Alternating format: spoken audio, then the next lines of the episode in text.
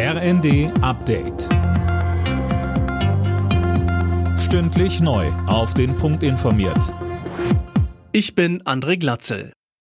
Die Hamas hat weitere Geiseln an das Rote Kreuz übergeben. 17 Menschen kamen nach Angaben der israelischen Armee am Nachmittag frei. Darunter ist nach Angaben von US-Präsident Biden auch ein vierjähriges Mädchen, das neben der israelischen auch die US-Staatsbürgerschaft hat.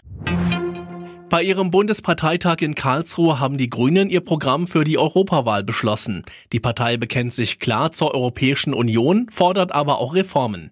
Daniel Bornberg. Weg von der Einstimmigkeit hin zu Mehrheitsentscheidungen. Dafür sprechen sich die Grünen aus, um die EU handlungsfähiger zu machen.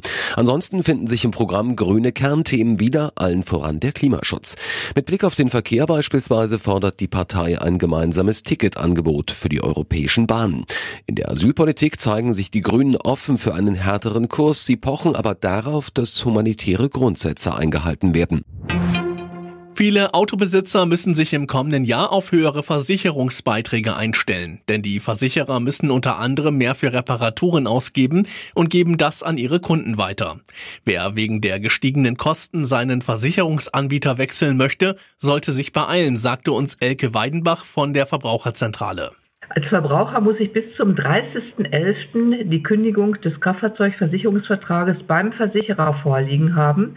Die Kündigung wird das zum 31.12. ausgesprochen und ab 1.1. des Folgejahres muss ich dann einen neuen Versicherer haben. In der Bundesliga hat Hoffenheim gegen Mainz 1 zu 1 gespielt. Damit stehen die Hoffenheimer weiter auf Tabellenrang 6. Außerdem trennten sich Heidenheim und Bochum 0 zu 0. Weltmeister Max Verstappen hat den großen Preis von Abu Dhabi gewonnen. Im letzten Formel 1 Rennen fuhr der Red Bull Pilot damit seinen 19. Saisonsieg ein, ein Rekordwert. Zweiter wurde Charles Leclerc im Ferrari vor George Russell im Mercedes.